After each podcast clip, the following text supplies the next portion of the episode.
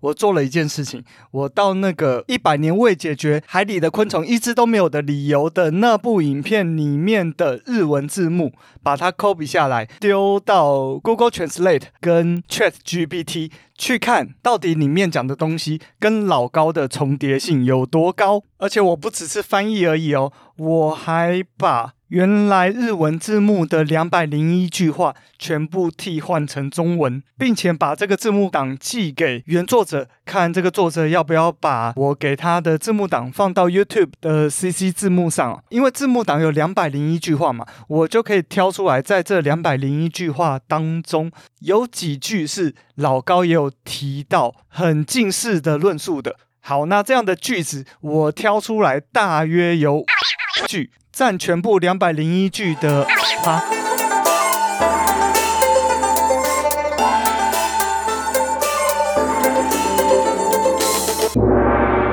欢迎回到天下第一台，我是噗咕鸟。天下第一台是个历史、时事、政治型的节目，为您介绍各种世界上的第一，特别是台湾的第一。那今天呢，就是我们的 EP 八十七。给老高回应的回应到底是抄袭还是二创？智慧财产权该怎么认定呢？老高又是怎么从实况组崛起成为顶流说书人的呢？没错，一开始先自我揭露一下哈，我在老高这个频道还叫快 Zero 的时候，呃，当时他们有二十万订阅，那朋友就跟我推荐了这个频道，时间大概是二零一八年底。那那个时候我刚刚停更了噗咕鸟的 YouTube 频道，所以其实我发现这频道算是有一点点晚。然后呢，我一看这个频道，我就爱上了，就是啊，老高实在太会讲故事了，而且上知天文下知地理哦，从都市传说、恐怖事件一直讲到外星人，这些都是我小时候非常非常感兴趣的题目。而且之前我也很爱看这个关键时刻，好，刘宝杰的关键时刻。对我来说，老高就是 YouTube 版的关键时刻，而且呃，虎烂程度还没那么高，就是稍微可信度还高一些。哦，这样的节目马上爱不释手啊！然后呢，又跟他的老婆小莫默契十足，而且小莫有一个非平常人，用我的话说就是水瓶座的思维模式啊！我不确定他是不是水瓶座，但是就是那种比较天马行空、突发奇想的一个论点，但是这个论点呢，又可以被老高接住，哈哈，并且合理化这个论点，继续往下描述。当时我就觉得哇，这一个节目实在太精彩了。甚至后来还推荐给其他人哦，然后呢，然后我就看着他一路从二十万飙到百万，然后二零一九年五月十八号老高开放频道直播的那一天，我应该就加入了会员哦，然后基本上应该没有漏掉一支老高的影片，一直看到现在，所以我觉得我应该很有资格来评论一下老高哦，然后呢，哈，小弟，我曾经在大学的时候修过一堂智慧财产权法，而且在一开始要做 podcast 时候，还特地去上了一堂智慧财产权课，所以我觉得我对智慧财产权算是有一定程度的了解。再加上呢，我本身也是一个创作者，而且是知识型的创作者，至少我这样认为是算广义的知识型创作者。因为这几种身份，我觉得。我应该可以好好的来评断、评论最近传出的老高是否抄袭的这一件事情。好，以上是前情提要。就像老高每一集都会买一些梗、卖一些关子，哈，在最后来公布。所以呢，一样按照本频道的惯例哦，我也会先把一些客观事实哈，先讲给大家听，最后再来说说我自己的看法。所以，请各位一定要听到最后。好的，那一开始要先跟大家宣传一件事情，就是我开了 LIE 的社群了，呜！欢迎大家到资讯栏去看 LIE 社群的连接哦。其实之前就一直想开啦，但一直害怕这个准备节目的过程中会没有办法及时回答大家的讯息哦，所以一开始是开了一个脸书的社团，而且还是私密性社团哦，就是。怕有些人害羞，但是又想要跟大家一起讨论，好，所以开了这个私密的社团。这个社团里的贴文是不会被社群外的人所搜寻到的。想说这样子应该可以促进讨论，但是呢，这个社团好像效果没有那么的好。，LINE 还是大家最直接、最常用的一个沟通工具。想说好，竟然是这样，那就在我们频道快要进入三周年之前赖社群给它开下去啦。所以欢迎大家加入我的 LINE 社群，可以跟大家一起讨论。好，就算是意见不同也没有关系。好，我相信，呃，本频道的风格绝对是鼓励大家一起讨论、互相理解的。所以就欢迎大家加入我的 LINE 社群，天下第一台的 LINE 社群，链接就在资讯栏哦。啾咪，ありがとうございます。好，那节目要进入主题之前，按照惯例要念一则 Apple Podcast 上面的留言，留言者是君生可。 标题是有要好好聊吗？好，没错，他就是有要好好聊吗？这个 Podcast 节目的小可。好，他的留言是单口节目就先 respect 起来，鸟大有趣，有要好好聊吗？EP 八十四真是好听啊！好，自己讲。好，我们谢谢老朋友有要好好聊吗的小可。那我也是觉得那一集节目很精彩，没有听的朋友，好，我资讯栏再放一次。好，欢迎大家去听听看。好，我自己。噗咕鸟的成长故事，哈，谢谢大家。好，那今天我会讲老高的生平故事，以及很多人其实不知道，他在之前可是著名的实况组，还来过台湾担任过电竞赛评。而老高又是怎么从说书节目崛起成 YT 界的顶流呢？还有。想讲的就是老高曾经惹过的争议，还有这一次的抄袭事件，到底是抄袭还是二创？我想针对老高的回应，给出我的回应。好，这集没有特别写稿，不过还是查了很多资料，就让我们话说从头吧。大家如果现在去看老高与小莫哈这一个 YouTube 频道，你会发现这个频道创频道的时间是二零一四年的十一月十八日。什么？难道二零一四年老高就开始经营频道了吗？好，让我们话说从头，让我这个老高的粉丝来跟大家介绍一下老高的生平吧。老高呢是中国辽宁大连人哦，毕业于大连理工大学。那他原来读的是机械系哦，如果我印象没错的话，他当时应该是有呃类似辅系日文系这样，所以他的日文诶不错。后来在日本的公司啊，到他们大学去呃招募人才的时候，那他就入职了这个日本的公司，也就移居到了日本生活。那在二零零八年认识了一样是来自中国北方哈的小莫，很快的两个人同居了一年之后，两个人结婚了。所以今年应该是老高与小莫结婚的十四周年。那老高到日本之后呢，又自学了城市设计哦，所以之后他成为了一个 IT 人员。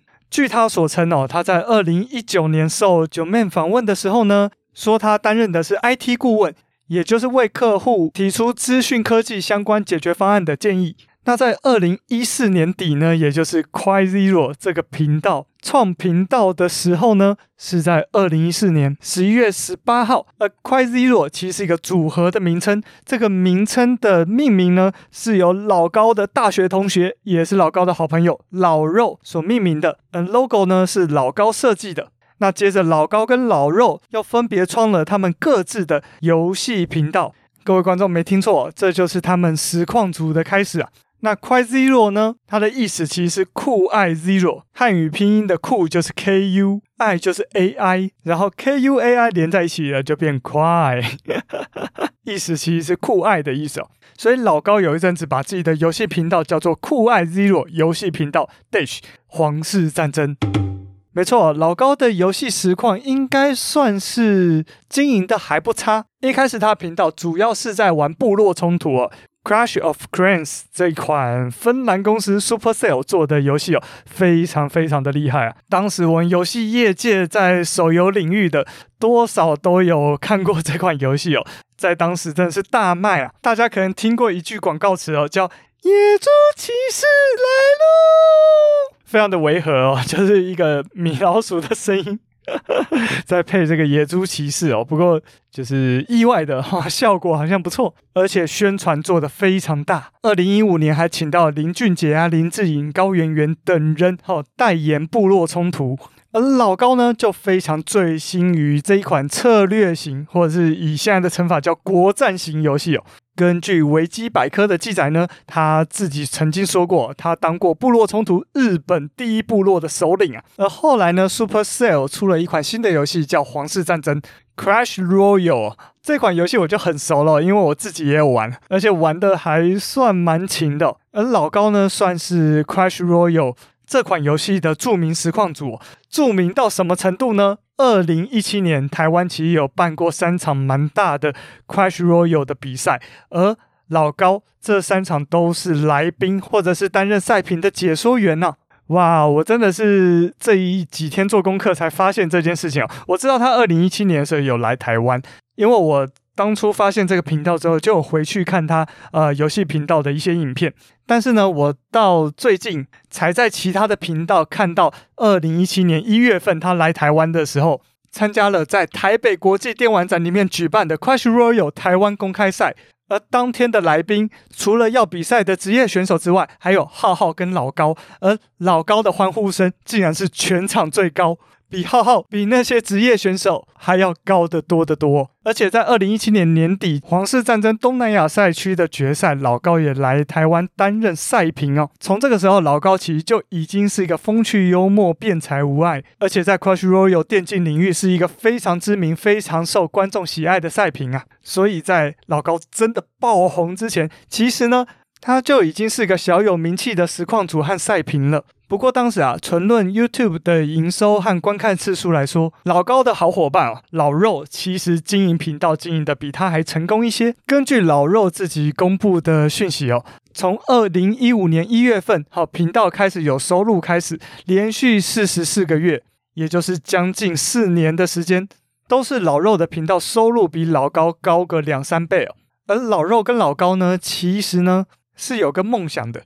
他们其实一直很想把自己的影片更精致化，甚至还想着是不是有一天可以制作出电影等级的影片。所以老高啊，那时候就跟老肉说啊：“你把主要精力放在维持游戏视频的收入上，探索新模式的事情就交给我吧。”于是呢，老高就用了他在二零一四年创的 Gatsby CryZero 这个频道，开始讲一些日本的都市传说。日本一些细思极恐的失踪案哦，杀人案，但是其实呢，到这个阶段呢，都还不算有起色。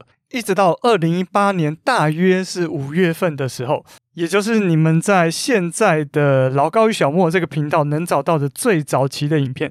谷歌地图拍到真实女鬼哈，这个二零一八年五月六日所上传的影片，大约是这个日期或者是这个日期之前没多久，老高的老婆哈小莫才真的加入了老高讲故事时的行列哦，在旁边给一些事实的反应，大概类似相声里面捧哏的那个角色。而且你去看这个影片的时候，你会发现一件事情，就是小莫那个时候不叫小莫，哦，叫蒙蒙，蒙古的蒙哦。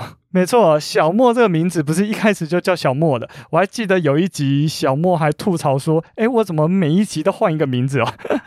不确定还找不找得到这个影片哦。”嘿，没错，其实老高后来删了不少影片哦，包含那个他之前单口就一个人在讲的那些影片，其实后来都不见了。也包含一些比较恐怖的影片，哦，可能有人反映哦，这个这个题材哈、哦，这个内容太恐怖，所以老高其实至少是隐藏了蛮多内容的。所以你如果是很早期、很早期老高的观众的话，发现少了一些内容哦，也不要讶异哦。而就我的观察，比较像是很久以前瓜吉曾经告诫各个 YouTuber 的一个策略哦，就是当你的影片数已经到一定之后，你可以开始隐藏那一些你觉得品质比较没那么好的影片，因为在当时订阅数才是一个频道最重要的数值。而当观众第一次发现你的影片之后，他可能会点进你的频道看。如果这个时候他点到的是没那么好看的影片的话，他可能就不会订阅。所以当时的主流策略呢，就是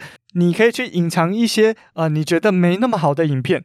而我相信老高应该就是做这件事情哦。所以大家其实再也看不到早期老高单口的影片了。那如果你真的很想，看老高单口的话，他的会员频道其实有会员频道，大部分都是老高单口讲一个日本的悬疑案哦。那目前大致是双周更啊。好，扯远了，回来讲老高与小莫这个频道。所以在那个时候，老高的订阅数开始飞跃式的增长。没错，重点的关键就是多了小莫这个角色，而且有看过老高影片的人应该都知道，小莫其实非常的漂亮。漂亮的女生就是流量密码这件事情，似乎啊、在老高身上也得到了非常明显的印证。而当然不止美貌，就像我最最一开始说的，小莫那种天马行空的提问，哈、哦，看似没有逻辑的提问，增加了影片的趣味；而老高那种充满逻辑式的回答，又体现了老高智慧非凡哦。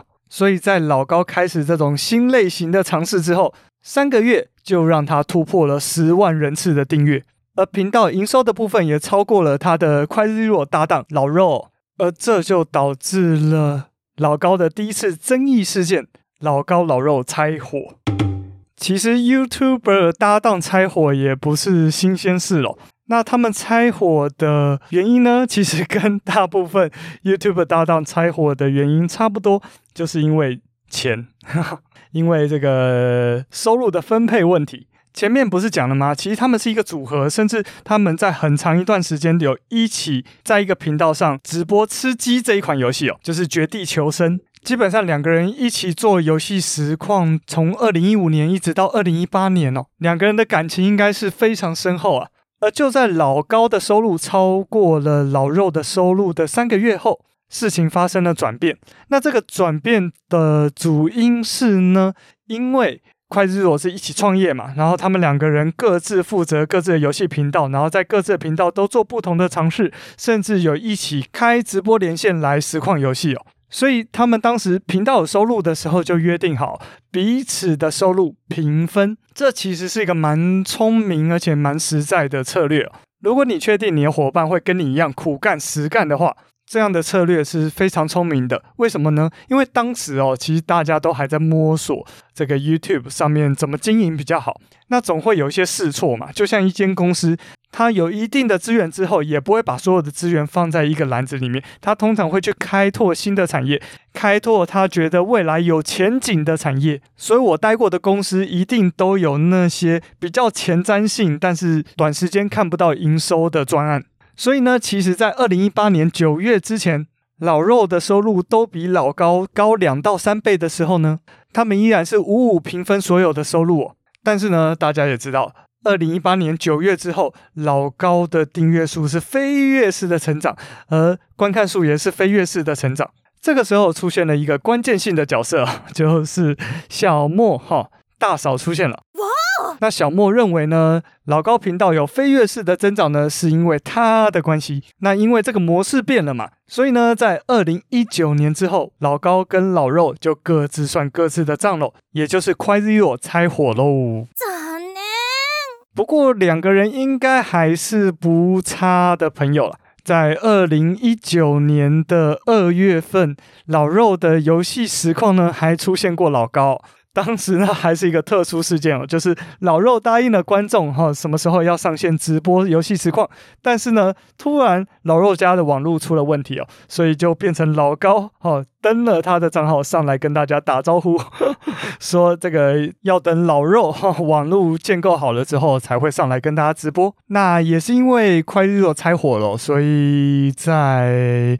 二零一九年的三月份，老高突然把他使用的快 Zero 频道改名成了老高与小莫。开头呢，也不再说我是快 Zero 老高了。那老高的解释呢，是我们的快 Zero 频道遇到了商标蟑螂。有个无耻的公司在三个月前注册了 QuadZero 的标志和名称。这个标志是老高在五年前以小莫为原型亲手设计的，所以蟑螂严重侵犯了我的著作权。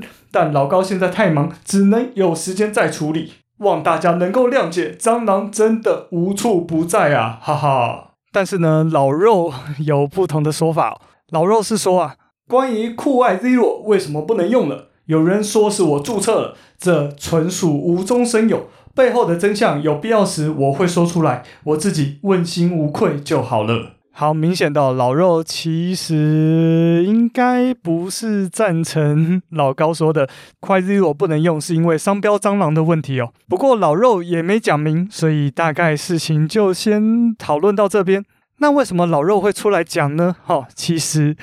刚刚所有提到关于老肉跟老高，包含五五分账啊，包含呃两个人就是负责不同的领域，老肉继续经营这个游戏视频，那老高探索新的领域。这些两人合作的内幕细节呢，其实是到了二零二零年的四月份，老肉才在他的 YT 社群讲出来哦，而且这篇文章也被删掉了。那当然的，网络上没有这个秘密嘛，特别是这些公众人物，所以当然的很多事情都被备份了下来。那我当时其实应该也算是第一时间看到这篇文章哦，所以大概也能确认这个备份的内容跟我看到的内容是一样的。好，那我们就来讲老肉为什么要写这篇文章。其实是当时哦，太多的观众在老肉杂谈这个 YouTube 频道下面骂老肉。为什么要骂老肉呢？因为很多的观众是先看了老高，好，先看了老高与小莫，之后呢才发现老肉的频道，然后也看了老肉的节目，结果发现，哼，怎么老肉的节目跟老高的节目相似度很高啊？啊，这边所谓的相似度是老肉当时呢也拉上自己的老婆，老肉坐画面的左边，那老婆坐画面的右边。那一样是杂谈类型的节目，那这个形式呢就很像是老高与小莫，所以呢，很多很多观众就到老肉的影片下面留言，骂他们怎么可以抄袭，怎么可以模仿，怎么可以用老高与小莫的模式哦。那其中还有部分是在批评，呃，老肉的老婆她的颜值哈、哦、没有小莫那么高哦，还想要学，这岂不是东施效颦吗？哦，就是大概会有这样的言论，所以老肉就沉不住气了，就是出来讲说，哦，还是有好多老高的观众在指引我们为什么用跟老高类似的模式。既然老高坚持什么都不说，那我只好自己来说一些事实了。那后面呢，基本上就是在描述我们前面讲过的事情。那在合作结束之后呢，啊，老肉又讲。那为什么一定要用跟老高相同的模式呢？因为当时老高走红，我们的合作还没结束的那段时间，我们是有讨论为什么这个模式会火的，有好多影响因素。既然老高是代表酷爱 Zero 探索出来的成功模式，我觉得我也可以使用。其他大家不知道的事情还有好多。我目前只想解释我们为什么会跟老高用相同的模式做节目，其他的暂时不考虑全部说出来。所以恳请大家以后不要再以模仿说事了。好，我尽力模仿这个口音跟语气了，大家不好意思让大家忍受了。以上大概就是老高与老肉拆伙事件目前有揭露出来的讯息哟。那怎么看这个事情呢？那我觉得各自有各自的道理啦。那老高与小莫一开始在一起杂谈，在一起说故事时，呃，当时的频道名称也是 QuizZero，表示当时他们应该也是想把这个品牌做起来。但是当然的，这个人的因素加进来之后，特别是算是新成员加入之后，这个状态确实一定会产生一些变化。所以这些分分合合，其实也没有谁对谁错了。至少大家都是很遵守这个契约精神，纵使是口头的承诺。当然，口头承诺其实也有法律效应的，所以 大家要小心一点啊！只要有人能够证明这个口头承诺存在的话，不过呢，至少是双方都遵从呃承诺，然后也是经过讨论之后，哈、解除了合作，这些我都觉得是没有问题的。那比较，我觉得。值得探讨的事情，反而是那些去老肉影片下面去骂哦、去批评、去质疑的观众哦。哎，都那我相信站在保护家人的立场，老肉这样出来说明也是有其必要的。那我只是觉得它是一个模式，它是一个形式，就像 Stand Up，它是一个形式；东北二人转是一个形式；相声是一个形式；漫才是一个形式。那两个人坐下来。一男一女说书也是个形式，我们 Podcaster 也有好几组一男一女的。好，我们的好朋友沙后派对也是一男一女的组合啊。甚至是我早期，好，我跟阿胡妹妹，好，就是如果你去听我大概前十集的节目，都是我跟阿胡妹妹合作。其实当时我们确实也是想要模仿这个老高与小莫的这样的类型，那也是觉得这样的方式就是。一个主要讲故事，那另外一个呢是让观众去带入一个聆听者的角色，然后并且在适当的时间给出一定的提问跟反馈。我觉得这个形式其实是很好的。那这个形式呢，应该也没有到不能模仿、不能借鉴的程度。所以就是请各位观众冷静一点啊。那另外就是这个外貌羞辱哦，更是没有必要，粗暴的言论大可不必啊。我们称赞人美和人漂亮，我觉得呃是没有问题的。但是你不用去比较说谁比谁美或谁比谁丑。我觉得我们现在进入到一定文明的社会了，这些基本的礼貌哈，网络上的礼貌还是要有。好，以上就是我对快 Zero 老高老肉拆火事件的看法。那最后再补充一个细节哦，就是大家如果去看老高现在的游戏频道，因为大概在去年的十二月，呃，YouTube 有推出一个新功能哦，就是每个频道它会加一个 ant，就是小老鼠那符号，然后后面一串英数字哦，就是一个账号的概念。从 YouTube 后台看，这个叫账号代码。那这个账号代码你在没改之前会是 user 叉叉叉叉，就是一串随机的编码。那我发现这个功能之后，其实马上就改了，就是天下第一台噗咕鸟频道，就是 Puku Bird 啊这一个账号代码，而老高游戏频道的账号代码叫 Quite Zero，嘿嘿，老高怎么又用起了这个代码了呢？而老高与小莫这个主频道，他的账号代码是老高，哈，就是老高的意思。那他们后来开的频道妙见神与方脸。这个频道的账号代码是小莫，哈，就是小莫的意思。好，后两个其实不稀奇，但是前一个，哈，老高的游戏频道，他的账号代码居然是快 Zero，这代表着什么呢？哈，现在可能还不好下评论了，毕竟这个频道也没有再更新了。那我们就静观其变吧。那我发现哦，在哔哩哔哩上面其实有一个 UP 主，呵呵，他们叫 UP 主。如果你不知道什么是哔哩哔哩的话，它其实大概就是中国的 YouTube。那我有发现一个频道主叫布莱德瑞哦。他的频道内容很大部分 是搬运老高与小莫的内容哦。什么叫搬运呢？其实就是到 YouTube 那边呢，去把老高与小莫的影片下载下来，然后再上传到他哔哩哔哩自己的频道。好，这种叫搬运工哦。那当然，这个搬运工绝对会有版权上面的争议哦，因为除非你已经取得版权方。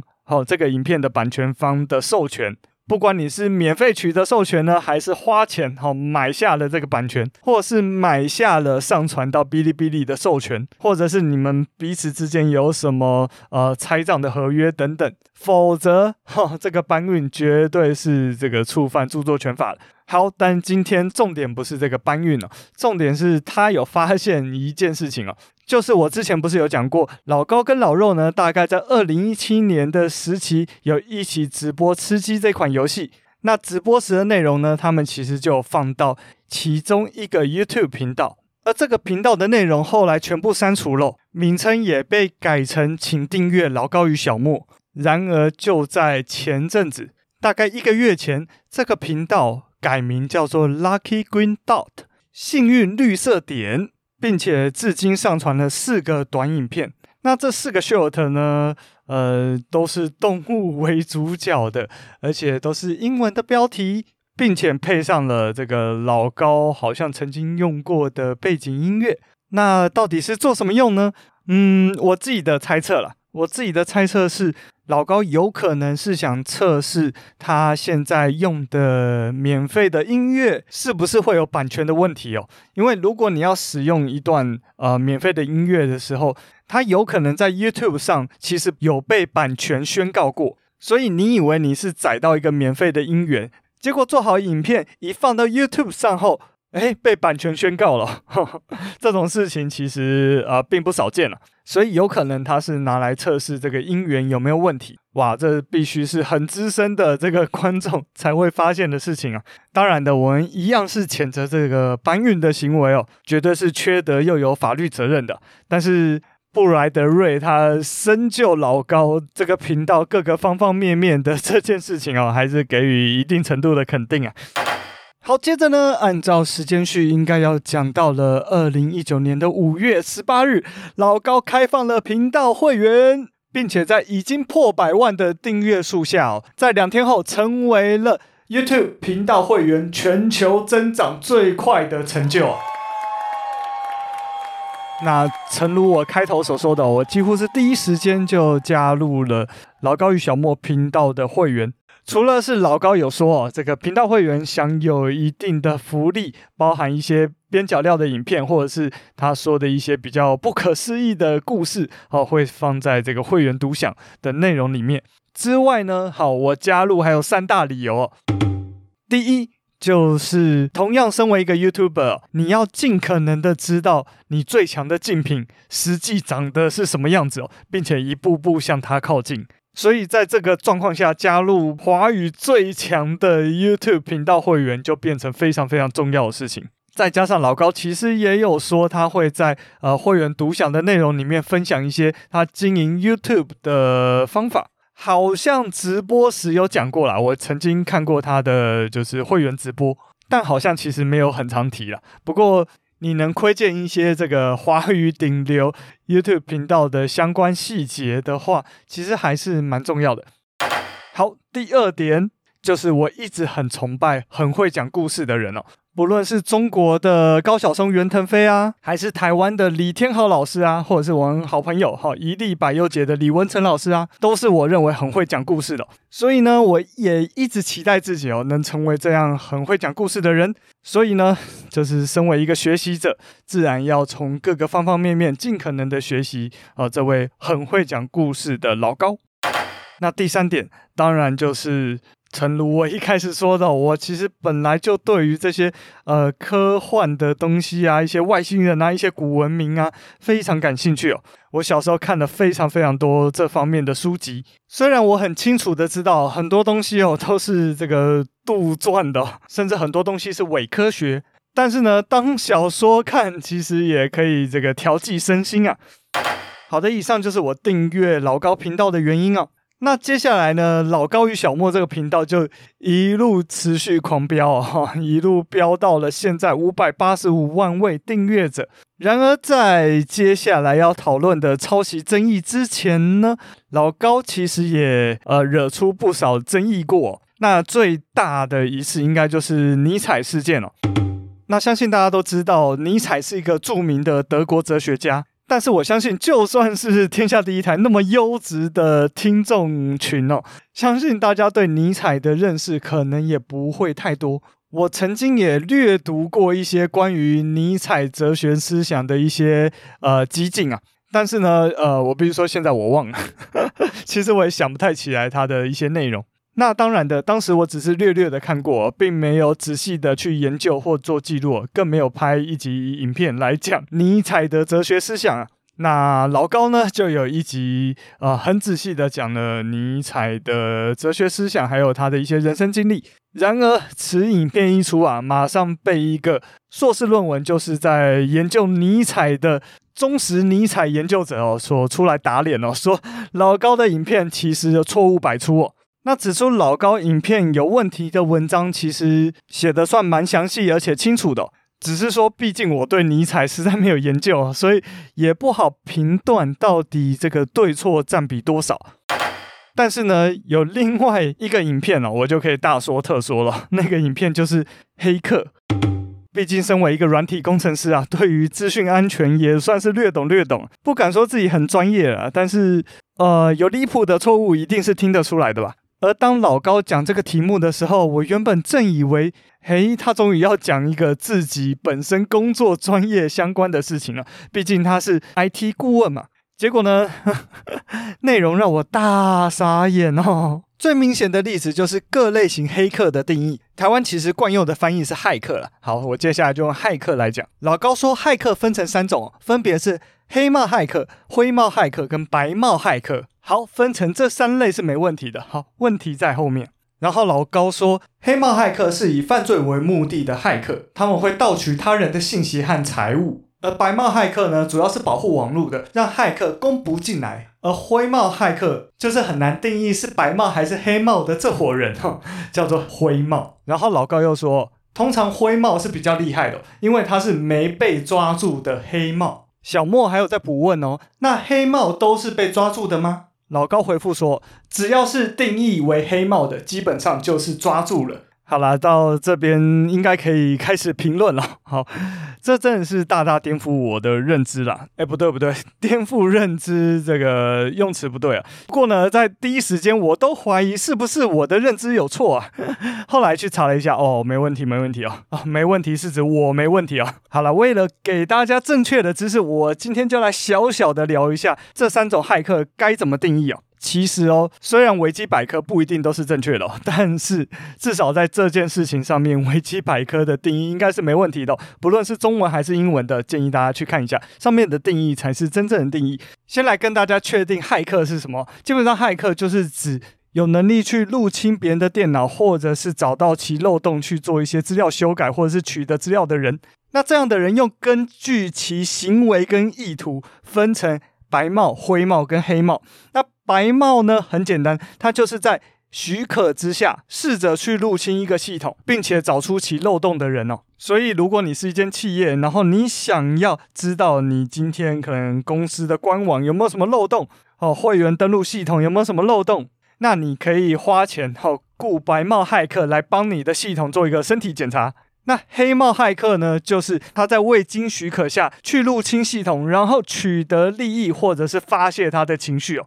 而介于两者之间的灰帽骇客，则是在未经允许之下去入侵别人的系统，但是并不会去取得利益哦，而是可能是因为他要炫耀他的技术，或者是宣传他的理念哦，这才是这三种骇客之间的差别，跟有没有被警察抓到没有任何关系哦。而单纯从白帽、灰帽、黑帽的定义中，也完全与这个人的技术高低没有关系。所以各位啊，这才是真正的定义啊！当时哦，我有看到我一个学长哦，他就在他的脸书上说：“哦，我原本也是觉得老高知识渊博啊，怎么什么都懂？哦，直到他讲到了我熟悉的领域哦。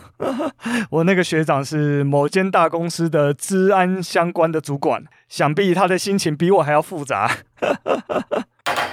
好了，以上就是老高的骇客事件了。所以各位啊，这个，哎。老高的影片其实真的是有问题哦，而且这个问题还常常出现哦，特别是特别是老高口中的科学，科学这两个字在老高的影片中很长很长，我觉得大概五成以上的科学两个字都是要被打引号的，因为他口中科学跟我认知的科学很不一样，我自认为是受过严格的科学训练的人。那之前，呃，老高有争议的时候，其实当时的雄辩哈，就是事实胜于雄辩这个节目，还曾经想要聊老高口中的科学这个主题哦。当时我还想上去讲一讲。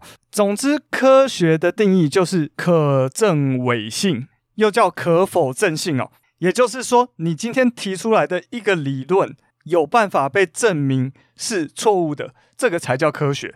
最简单的例子就是，当初人类大部分的文明都认为地球是宇宙的中心，那所有的日月星辰都是绕着地球在转，这个叫天动说。而后来根据观测呢，发现宇宙的中心其实不是地球，是太阳，地球是绕着太阳在转，这个叫地动说。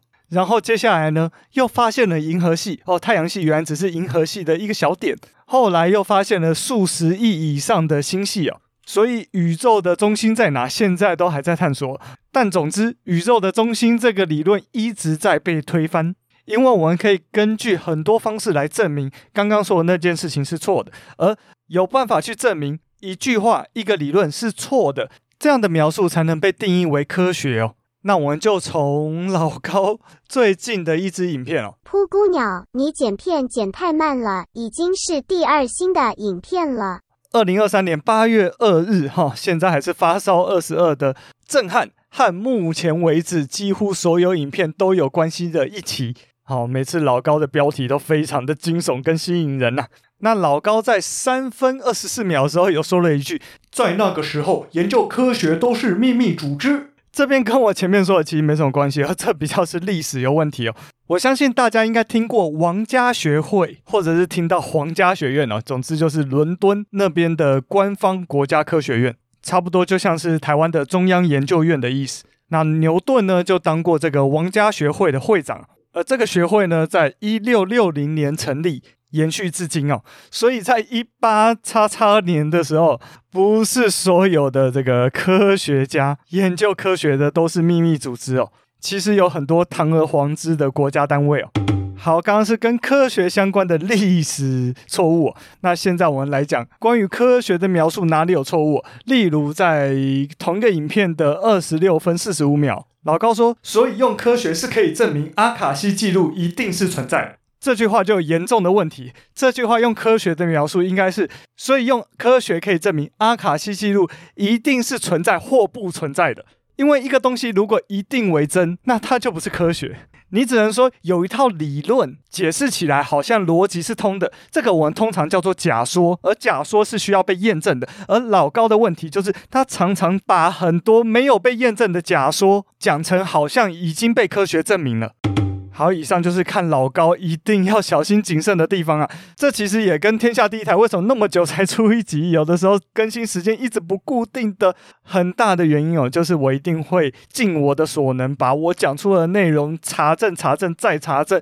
我确定几乎没问题了，我才会说出来。而且甚至之前还有几集是我回去再修正音档，把我原来说的可能再仔细一点、再清楚一点，或者是修正一些错误，以及我会在下一集的开头修正我前一集可能有讲到的错误。总之，我想跟大家说，老高其实蛮多影片都有问题。然而，就诚如我前面提过的，我非常欣赏、非常尊敬很会说故事的人。再加上呢，我对自己的“科学”两个字的判断，呃，还算有点信心。所以，我觉得我应该很大程度可以辨别出哪些东西哦是百分之八十可信，哪些东西就是听过就好。然而，接下来的事件就很不一样了。接下来，我们就来聊聊本集最大的重点——老高的抄袭争议。应该有很多人已经有耳闻哦。老高有一部影片叫做《昆虫的三大超能力：飞行、变态、休眠》，疑似大量参考了一个日文的影片。那日文的影片我会放资讯栏哦。然后他们的频道名称，哦，我丢到 Google 翻译叫做“慢评九十趴不知道的冷知识”。那其中他们有个影片是一百年未解决海里的昆虫一只都没有的理由。那这个影片呢，就疑似被老高的《海中为什么没有昆虫》哦这一部影片所抄袭。哦，这个影片呢，现在其实叫三大超能力：飞行、变态、休眠哦。那为了要辨别到底是不是真的有抄袭，我做了一件事情，我到那个一百年未解决海里的昆虫一只都没有的理由的那部影片里面的日文字幕，把它 copy 下来，丢到 Google Translate 跟 ChatGPT 去看到底里面讲的东西跟老高的重叠性有多高。而且我不只是翻译而已哦，我还把。原来日文字幕的两百零一句话全部替换成中文，并且把这个字幕档寄给原作者，看这个作者要不要把我给他的字幕档放到 YouTube 的 CC 字幕上。哎，真的是花了我非常多的时间哦。但毕竟人家的文稿是人家的心血嘛，就算是我翻译了，我也不可以直接公布给大家。哦，所以还是要先取得人家的授权。所以我有寄信的时候，我有问可不可以让我以这个图片档的方式把这些字幕档公布，那就是要等回音。所以呢，很抱歉，没办法直接展示给大家看了。注明一下，现在该影片也有中文繁体的 CC 字幕，但是缺很多句话，所以我才新做一版，希望作者可以把蒲公鸟做的版本上架。但是呢，因为字幕档有两百零一句话嘛，我就可以挑出来，在这两百零一句话当中，有几句是老高也有提到很近似的论述的。好，那这样的句子我挑出来，大约有五十八句，占全部两百零一句的二十九趴。那除了句的比例之外，我们可以算时长嘛？因为有的句长，有的句短。那我把那五十八句的时长加起来，大概是三百二十九秒。那整个影片呢是十八分二三秒，也就是一千一百零三秒。那这样除下来呢，叙述相似的句子在时长上面大约占三十趴。那这大约三十趴的句子里面呢，其实大概有五句左右是真的，呃，非常相近啊。其他句呢，大致都有换句话说。当然的，虽然是换句话说，他们讲的其实还是同一件事情啦。那我还是稍微举例一下好了。比如说这两部影片，哈，最一开始的标题都是在探讨海洋里面为什么没有昆虫。那实际探讨的主题也都偏向是昆虫和其他动物不一样的地方。那像他们都有讨论到各种动物有多少种类，昆虫种类有那么多，跟体积大小有关。昆虫为什么不在海里的其中一个观点是，海里的昆虫生物位阶已经被虾蟹等甲壳类所占据。另一个观点是，昆虫无法在海中生活，是因为它们不能用海水来形成坚硬的外骨骼。也有提到昆虫为什么会被光吸引，还有昆虫总是背对光源。那同样有提到其中的原因呢，跟昆虫因为重力感知比较弱，所以利用太阳和月亮的光来判断上下。那一样也有提到昆虫那么小是因为外骨骼的限制，而昆虫长大必须要换壳，而昆虫的外骨骼就像是只有外墙的建筑，等等等等等哦。再讲下去，我应该也侵权了。好，所以你大概知道。这些重复的叙述里面，它大概是哪一些？呃，其实绝大部分都是科学性的描述。所以各位哦，到底老高有没有抄袭呢？这个问题我们就可以限缩在两部约十八、十九分钟的影片里面，有百分之三十的时间在讲同样的科学描述，这样算不算抄袭？好，在讨论这个问题之前，我想先跟大家讲一件事情哦，就是我相信最近这个创作者圈啊，特别 YouTube 圈，应该有一大堆人都解惑了。解惑什么呢？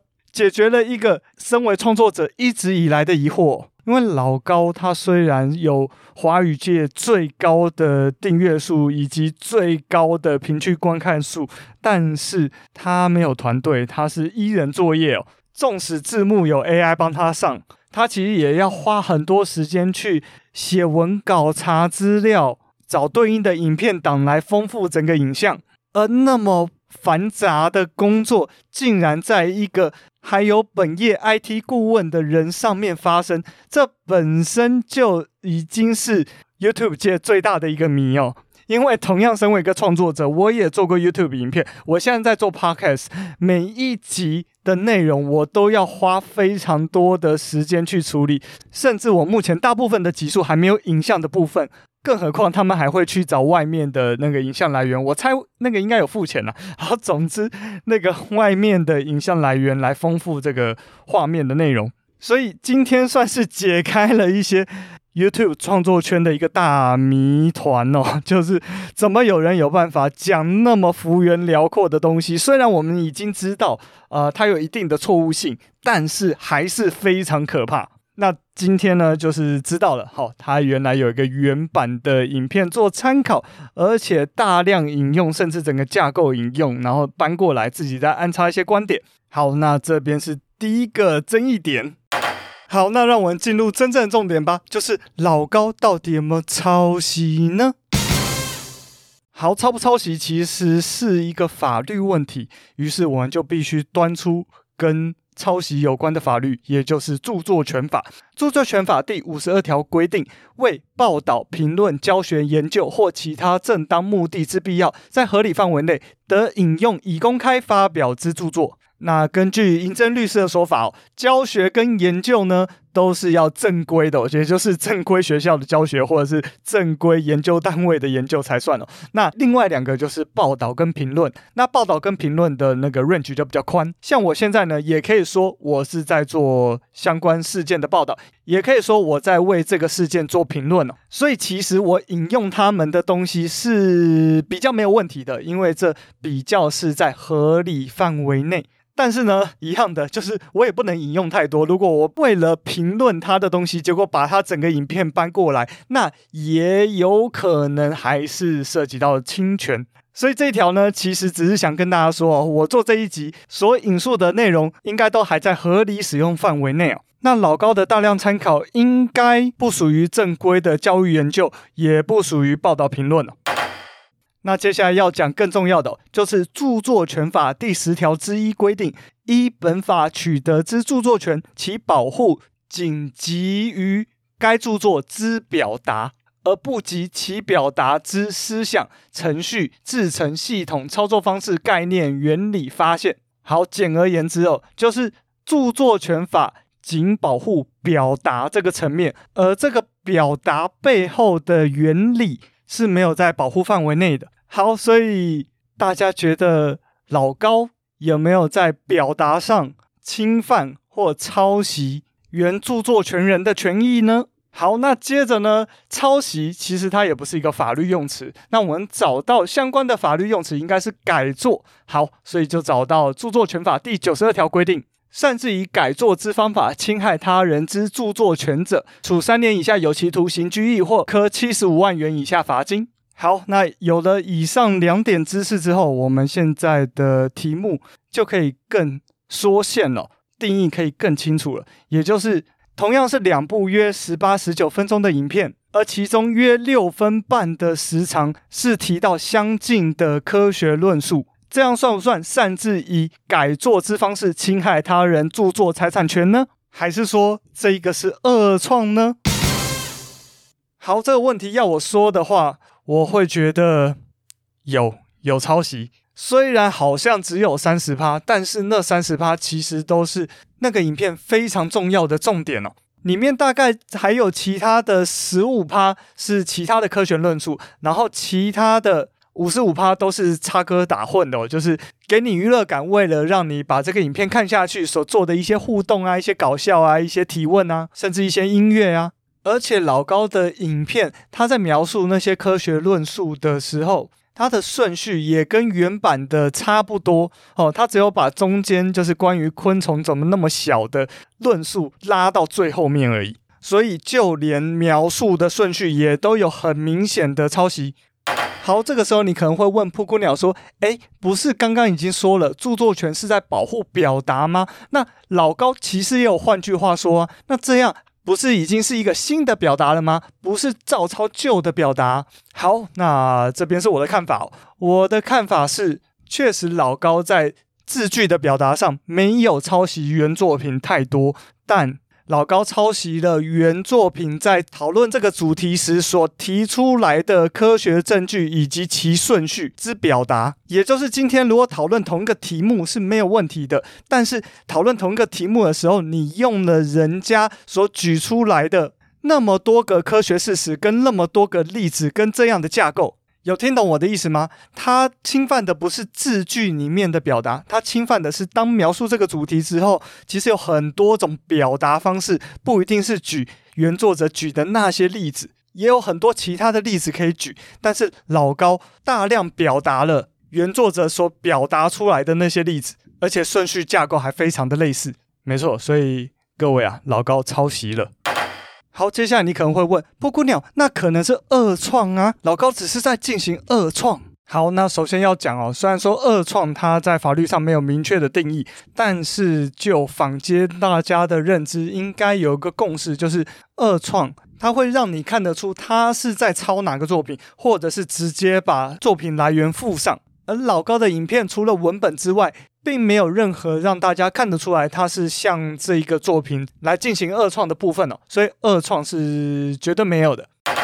那你可能会问噗咕鸟说：“哎，噗咕鸟，那这样老高又不是二创，又不是合理使用，那老高还有救吗？”好，我的意见是，应该还算有救，只要他赶快做一件事情，是。布谷鸟在做很多影片的时候，也是绝大多数知名创作者在引用别人资料的时候都会做的一件事情，叫附上来源。就像是前几集我讲马来西亚历史的时候，我有列出了三本书来去马来西亚赤道线的南洋密码，马来西亚多元共生的赤道国度。或是像 EP 六七我讲间谍气球的时候，我引用了五角大厦的说法，我引用了路透社、法新社的报道，我引用了英国金融时报的报道，我用了中国外交部发言人的发言，我还用了袁腾飞 YouTube 节目上关于军事气球的历史，我还用了前中国央视记者王志安的分析。你看我一集就用了那么那么多的内容。第一个，我有做到我前面说的，应该要重新编排。第二个，我来源广阔。第三个，重点，重点，重点，就是我有附上来源呐、我觉得自己都还没有做得足够好，像是志祺七七他们，呃，在每一集的资讯栏里面有他几乎每一个 reference 的 link，或者是哪一本书。其实我是希望能够做到这件事情的，但是抱歉，我现在的量呢没办法做到那么完美，所以请大家见谅。但是我会尽量的趋近于那样的境界。我有些集是有做到的，但是不是每一集都有做到。但至少只要我引述的内容够多，我就会在口头直接直接跟大家说我的参考来源是什么。这个是非常非常非常重要的事情。好的，接下来要讲整件事情里面，我觉得第二可怕的事情就是老高的回应哦。好，因为老高的两次回应，呃，后来都删掉了，所以我觉得不应该让他被删掉。所以呢，我会贴在我的 IG，哈，大家欢迎去追踪我的 IG，哈，也会发脸书的社团，那也会放 Line 的讨论群组，好，希望大家都去那边看一看。好，我简要的引述老高第一次的回应哦。确实，不光那一期，本频道所有内容均来自网络和书籍，我也是收集这些公共信息讲给小莫和大家听。当然，我的一些个人观点和想法除外。所以在此特别强调一下，光速不变确实不是我发现的，一加一等于二也绝非我的原创，任何客观事实都不是我的原创，就连我在写的这些文字是谁创造的，我也不知道。如果你追求原创，请移步自创。你可千万别说一加一等于二啊！小心有人说你不是原创。更重要的是，小莫和频道观众从来没有要求我原创，所以对于一些人要求本频道全新创作一些内容的要求，本频道实在能力有限，也不符合本频道的宗旨，望谅解。好，其实礼拜二早上 Podcast 固定的早餐会哦，那这礼拜我有去，我们其中几个人就有聊到老高的回应哦，那基本上就是几个，哈哈，就不说是哪几个了，几个 Podcast 认为老高是在偷换概念哦，没错，我非常认同哦。当然，光速不变和一加一等于二是客观事实，每个人也都可以讲，但是。你不是引述客观事实而已，你是把人家的文稿架构搬到你的频道，自己再加一些东西，少一些东西。这件事情不是描述客观事实而已，这叫抄袭别人的文稿啊！这也是我觉得我这次不得不出来讲这个题目给大家听的原因。诶，我把马来西亚的事情又往后延了，这是很夸张的。而且我觉得偷换概念这一个用法，其实在老高的很多影片里面也有用到。好，大家就是也请小心。所以我是想说，我对老高的回复非常非常非常的失望啊！也希望大家能够同意老高是在偷换概念这一件事情。偷换概念不只出现在老高的影片啊，在很多政治的场合、政治的言论也都在使用啊，请大家务必小心。不论你是哪个阵营。那刚刚有说到老高其实有两个回应嘛，那第二个回应哦，更是让人唉。觉得充满了遗憾呐、那我曾经在未说人话访问我的那一集里面讲到，当时哪一个人的回应最为恶劣？好，我被问到这个题目，然后我回应是王丹。为什么是王丹？因为他就说欢迎来告。但是我们都知道，在你家那个领域发生的性骚扰是多难告得成的。当下没有录音，没有录影。当然，谁知道你会在那个时候性骚扰、性侵害他？那更多细节，欢迎去收看《未说人话》哈，蒲谷鸟在谈 Me Too 的那一个特别集。而同样的事情，我觉得发生在老高身上，我们就来看看老高的回复是什么。一样，我摘录重点，因为我发现有一些人一直在说著作权的事情，著作权只有在原作者不允许转载的情况下才会存在，或者说才会有效。如果我参考任何资料的原作者不希望我引用他的资料，我立刻删掉影片。原作者都没说什么，那几个人就不要急了。还有，我相信关于昆虫的那个影片，你们所谓的原作者一定不会要求我删除影片，因为它根本就不是原。这个内容和电影小说是不一样的，电影小说都是创作编的，大家恰巧编的一样，可能性几乎没有，所以一定存在原。我讲昆虫那一期是自然科学，怎么会有缘？缘也有缘，谁敢说它是缘？论文是有缘的。我引用的论文，我在影片都有提到它是哪年的谁的论文。原作者不希望我引用，我可以立刻删掉影片。但说到底，这都是我跟真正的缘之间的事情，和各位无关。还有人说内容几乎一样，只要是公共信息。内容雷同，甚至一样，常有的事情。毕竟我不能把六条腿的昆虫说成八条腿。如果任何人认为他对这个公共内容有著作权或者所有权，可以要求我删除影片，你们没有相关权利，就不能要求我删除影片或标注原。只有真正的原可以要求我标注原，而且我从来没有说自己是原。好。我引述完了，结果我 只略过了第一句啊，啊，念的时候才发现通篇是重点。好，我继续讲两点哦，一样，第一点是偷换概念。好，电影小说是创作编的，那老高，你每一集影片的文本不是也是编的吗？所有都是客观事实吗？客观之时也有中间的，你要怎么排序？你要怎么架构？你要先讲什么，后讲什么？你讲每一类生物有哪几种的时候，要怎样排序？这些都是智慧财产权呐、啊。好，第二点，老高掌握到一个很重要、很重要的重点，就是著作权基本上是告诉乃论罪，也就是著作权所有人或者是版权所有人，他今天没有要告你。嘿，你真的还没有事情，但是你没被告，跟你有没有抄袭一样是两件事啊！你今天可是有抄袭的客观事实啊，只是今天哦，这个影片文本原来的著作人所有人他没有告你而已啊，而他没有告你有太多可能的因素了。第一个是人家是日本人啊，他看不懂中文，搞不懂中文啊，他跟你彼此沟通就有一定程度的困难了。再来，你原来还在日本，你现在跑到新加坡去了。再来，你如果看过人家原来的影片，哈，日文的影片，他们两个讲者是没有露脸的，那没有露脸的两个人，你觉得他们会去告吗？我觉得不会，我觉得老高也觉得不会，所以他今天可以那么嚣张，哎，标注员而已，这个是基本道德吧？如果今天我的影片，我的 podcast 如果被别人说，哎，你哪里没有附注这个资料来源？这个资料其实是出自于哪里？我看了之后发现，哎，我当初原来应该就是从这个资料来的，但是我没附注，我一定会说什么对不起，对不起。我觉得这是基本的道德吧。好了，录音时间有点久，我也没想到会那么久，因为我这集没有搞。好，最后我要讲，在这次其实我觉得最痛心、最痛心的事情，那就是老高的脑粉。大家如果去看一些评论区、一些留言区，会发现那个老高的粉丝真的是坚贞不移的认为，哦，这个属于二创的范围，好，附注来源不重要，甚至没有抄袭。我们就先回到那个文本来说好了，那个日文的文本，老高翻成中文之后，哎，翻译而已哦，翻译而已哦，翻译也是一门艺术，也有相关的著作权，没错，但是。一样的原作者也有著作权啊，而且你应该取得授权才能进行翻译啊。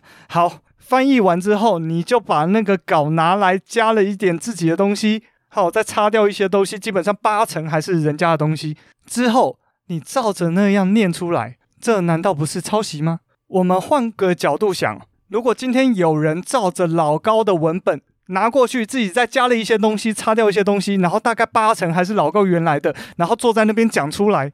你们这些老高的铁粉、哦，脑粉们，不会生气吗？铁定会生气嘛，铁定会去出征人家嘛。